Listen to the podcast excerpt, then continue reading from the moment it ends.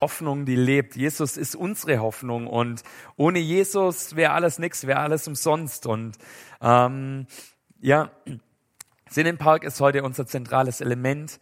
Ähm, um Sinnenpark wollen wir ja zurückblicken, den wollen wir nochmal feiern. Und deswegen habe ich heute eine Geschichte mitgebracht, die auch im Sinnenpark vorkam.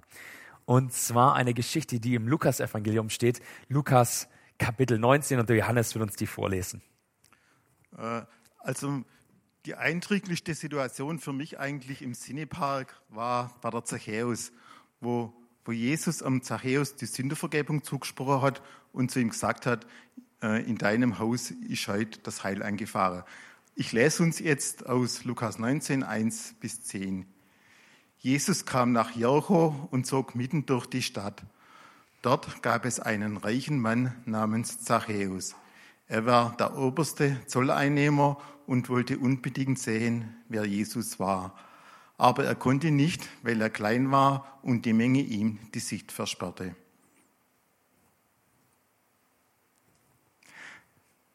Da lief er voraus und kletterte auf einen Maulbeerfeigenbaum. Er hoffte, ihn dann sehen zu können, denn Jesus sollte dort vorbeikommen. Als Jesus an der Stelle kam, blickte er hoch, sah ihn und rief, Zachäus, komm schnell herunter, denn ich muss heute dein Gast sein. Schnell stieg Zachäus vom Baum herunter und nahm Jesus voller Freude bei sich auf. Die Leute waren empört, als sie das sahen. Bei einem ausgemachten Sünder ist er eingekehrt, murrten sie. Zachäus aber trat vor den Herrn und sagte, Herr, die Hälfte meines Vermögens werde ich den Armen geben, und wenn ich von jemandem etwas erpresst habe, werde ich es ihm vierfach zurückerstatten. Da sagte Jesus zu ihm, heute hat dieses Haus Rettung erfahren.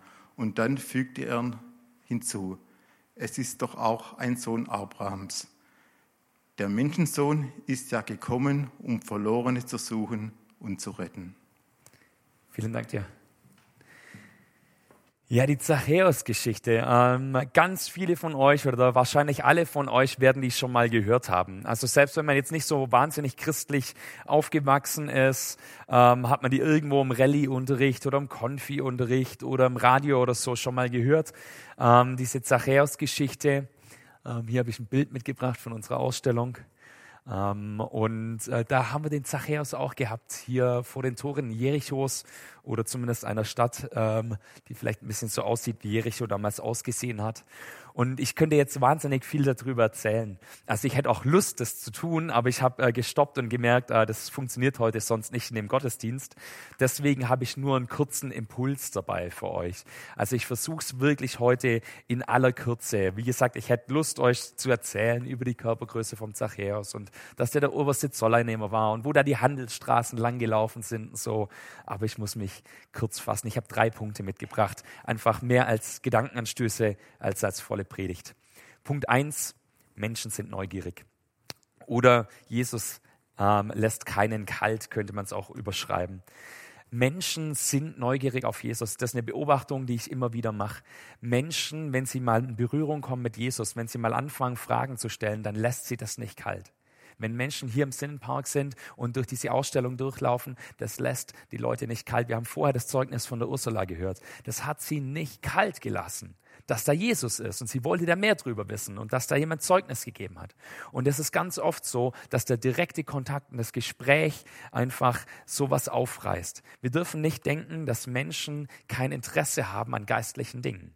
Leute sind unterwegs und Leute suchen sich was zusammen. Ich habe mich neulich ähm, mit einem äh, Kollegen unterhalten, mit einem äh, Dirk Fahr aus Berlin und der ähm, geht davon aus, er sagt, wir leben in einer post, also nach atheistischen Gesellschaft. Wir leben in einer nachatheistischen Gesellschaft. Ähm, während früher die Frage war, glaubst du an Jesus oder äh, glaubst du an irgendwas oder glaubst du an nichts, ist es heute gar nicht mehr die Frage. Es ist nicht mehr die Frage, ob du an Jesus glaubst oder nicht an Jesus glaubst. Weil dann müsstest du ja begründen, warum du nicht an Jesus glaubst. Aber das ist schon lange nicht mehr die Frage für ganz, ganz viele unserer Arbeitskollegen ähm, oder unsere Freunde oder unsere Verwandten. Ja, wie oft ist euch das schon unter die ähm, un, untergekommen, ja, dass jemand vielleicht sagen würde, wenn du fragst, bist du Christ, dann würde vielleicht jemand sagen, ja, hm, ja mehr Christ als Moslem, oder? Ja, dass sowas die Aussage ist. Es geht gar nicht mehr darum, dass man genau definiert, was sein Glaube ist, sondern die Leute basteln sich einfach was zusammen. Leute sind irgendwo geistlich, spirituell unterwegs. Ähm, das heißt, Leute sind auf der Suche. Aber wenn sie Jesus über den Weg laufen, dann lässt sie das ganz oft nicht mehr los. Und obwohl man das nicht sieht, beim Zachäus war das auch so. Zachäus, ähm, der ist neugierig geworden. Den hat Jesus einfach nicht mehr losgelassen. Und er wollte diesen Jesus sehen. Und er konnte nicht, weil er war zu klein. Ja? Ähm, aber er wollte sich da durchsetzen. Und dann ist er auf diesen Maulbeerfeigenbaum hochgeklettert. Und das sind geschickte Bäume, weil da sind die Äste relativ weit unten. Das sind nicht so hohe Bäume, aber haben dichtes Laub ganz dichtes Laub. Wenn du da drin sitzt, wirst du nicht gesehen normalerweise. Also zumindest nicht auf den ersten Blick. Für den Zachäus der ideale Baum. Jetzt klettert er da hoch und will Jesus begegnen. Und Menschen wollen Jesus begegnen. Vielleicht ist euch das, als ihr hier im Park war, oder als ihr gehört habt, wer da da war, dass ihr so einen Moment hattet und dachtet, hä, der oder die ist auch gekommen? Menschen sind auf der Suche. Vielleicht hast du das in deiner Arbeit, dass du plötzlich irgendwo in ein Gespräch kommst oder in deiner Familie und plötzlich kommt das Thema auf, auf Glauben, auf den christlichen Glauben. Und ihr diskutiert und ihr redet darüber und du legst ein Zeugnis ab, an was du eigentlich glaubst. Und du fragst dich, wie sind wir da eigentlich hingekommen? Ich bin ja jetzt nicht mit der Tür ins Haus gefallen.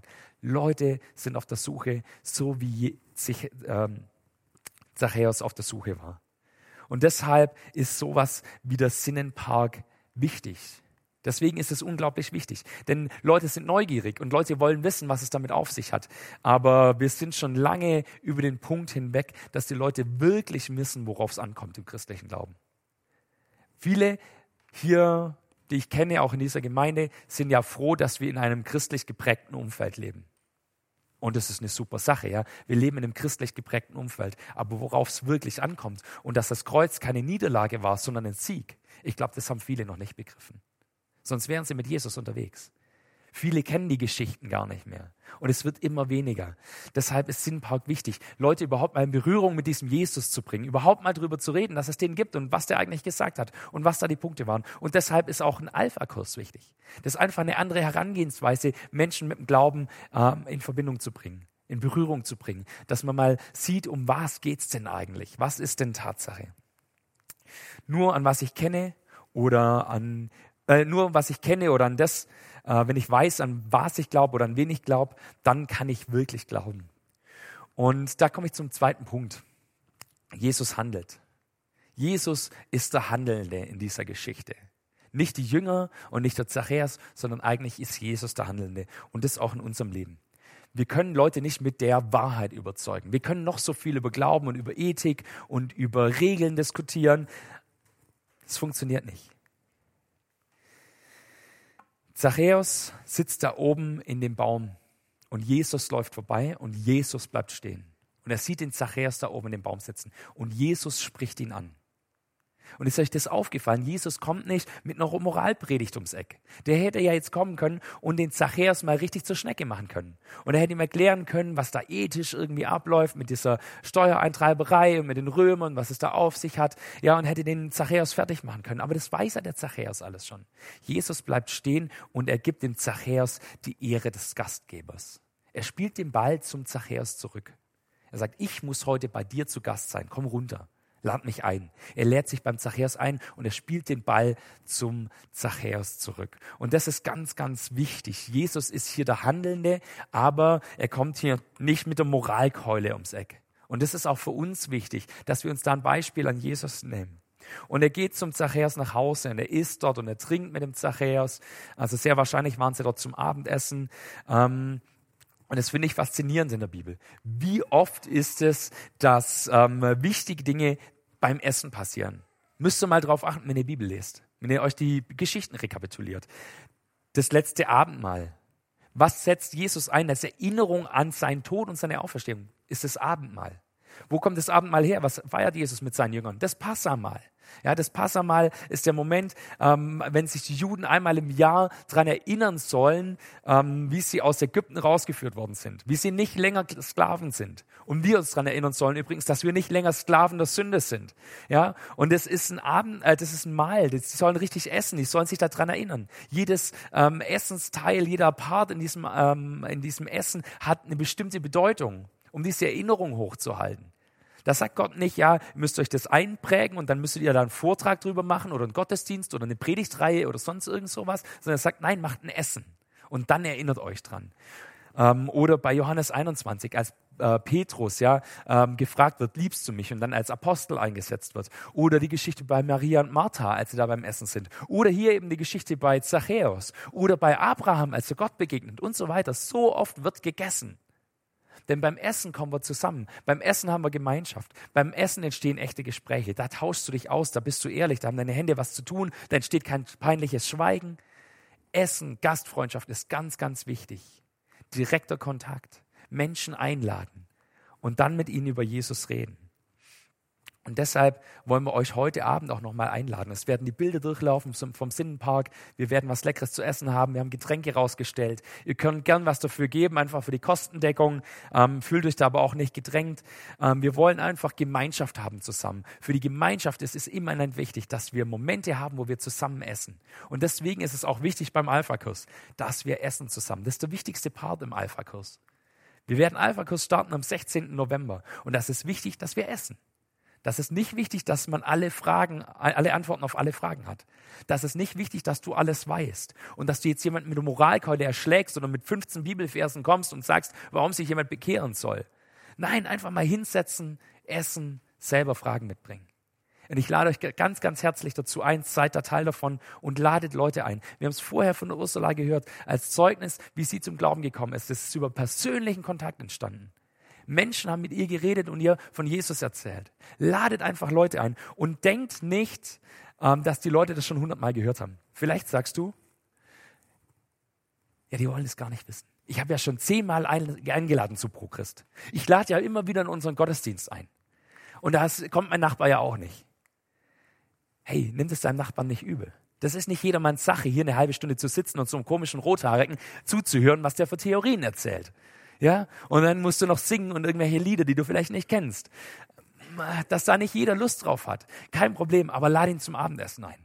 Da kannst du jeden dazu einladen. Ladet die Leute ein, denn Menschen sind neugierig. Und ihr müsst nichts machen, denn Jesus ist der, der handelt. Jesus ist der, der im Leben von Menschen wirkt. Und ich komme zu einem dritten und letzten Punkt, den mache ich kurz. Wer ist dieser Zachäus? Ja, jetzt könnten wir ja überlegen, Mensch, wer ist der Zachäus? Wer in Schopfloch braucht denn Jesus ganz dringend? Wer sitzt denn oben auf dem Baum? Wen müssen wir einladen? Und wir müssen eine Sache verstehen. Die, die sich für gerecht gehalten haben, die sind alle draußen geblieben. Die haben gemosert und gestänkert. Du kannst noch so gerecht sein und noch so fromm und noch so pietistisch und noch so auf den Gottesdienst kommen. Jesus geht zu denen hin, die verloren sind. Und wir sind fundamental verloren. Ich bin verloren. Ohne Jesus wäre ich nichts. Ich will immer wieder auf diesen Baum klettern und immer wieder nach Jesus Ausschau halten. Wie oft versagen wir doch selber. Wir sind doch Zachäus. Du bist doch der Zachäus. Wie oft versage ich, Mensch, wie oft schnauze ich meine Frau an, wenn zu Hause nicht aufgeräumt ist oder pflaumen Paul an, weil er sich einfach nur verhält wie ein Vierjähriger. Wie oft raste ich aus beim Autofahren, weil mir irgendjemand, keine Ahnung, mich da dumm überholt oder sonst irgendwas. Ich habe so viele Punkte, an denen ich wachsen kann, wo ich besser werden kann. Und es sind ja jetzt nur die, die harmlosen, die man sich auch traut, auf der Bühne zu sagen. Versteht ihr, wie ich meine? Wir haben doch alle diese Vergebung von Jesus nötig. Lasst euch doch einladen von Jesus. Du bist Zachäus. Genau, und das wollte ich euch mitgeben, einfach als Impuls. Drei Punkte zum Nachdenken. Menschen sind neugierig. Ladet gerne ein. Denkt nicht, die Leute haben schon alles gehört und wir sind hier ja christlich geprägt. Punkt zwei, Jesus handelt. Wir müssen gar nichts leisten, gar nichts machen. Wir können gar nichts verfügen. Wir können den Sinnenpark machen. Aber ob da Menschen angesprochen werden und ob da Menschen zum Glauben kommen, mit Jesus in Berührung kommen, das liegt allein an Jesus.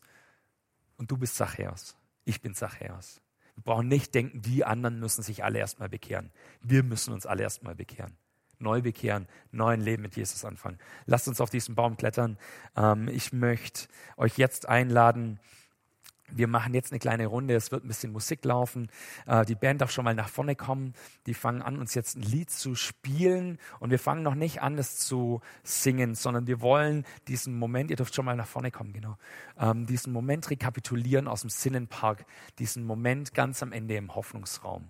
Und ihr habt alle Zettel auf jeden Fall und eventuell auch Stifte an euren Plätzen. Und ich lade euch ein, während die Band spielt, schreibt einfach auf euren Dank an Jesus, eure Bitten an Jesus. Das, was ihr ihm schon lange mal sagen wollt, was ihr vielleicht einfach mal abladen wollt bei ihm. Und kommt nach vorne und legt es hier auf diese Schale drauf. Legt es einfach ab. Ähm, lasst es bei Jesus. Ihr könnt einfach auch schöne Dinge, fröhliche Dinge, für die ihr dankbar seid, draufschreiben. Einfach auch Dinge, die euch beschäftigen. Bringt das alles zu Jesus. Und wenn du das Gefühl hast, hey, ich habe hier ein Anliegen, ich habe da was in meinem Leben, dann möchte ich, dass dafür gebetet wird. Wir haben die Gruppe noch vom Gebetsteam. Und ihr dürft eure Anliegen einfach hier reinschreiben. Die bleiben im Gebetsteam. Wir beten dann nochmal dafür. Ähm, schmeißt die hier in diese Schatztruhe rein. Da könnt ihr eure Gebetsanliegen loswerden. Und wir werden diese Woche nochmal für eure Anliegen beten. Und für alles andere, was ihr einfach nur zwischen euch und Jesus haben wollt, legt's hier drauf. Nehmt euch die Zeit, solange die Band spielt. Irgendwann werden wir anfangen, zusammen zu singen. Wenn ihr noch Zeit braucht, nehmt euch die Zeit einfach. Ihr könnt auch nachher noch nach vorne kommen und das reinschmeißen. Das ist gar kein Problem. Genau, nehmt euch einfach die Zeit, die ihr braucht. Vielen Dank euch.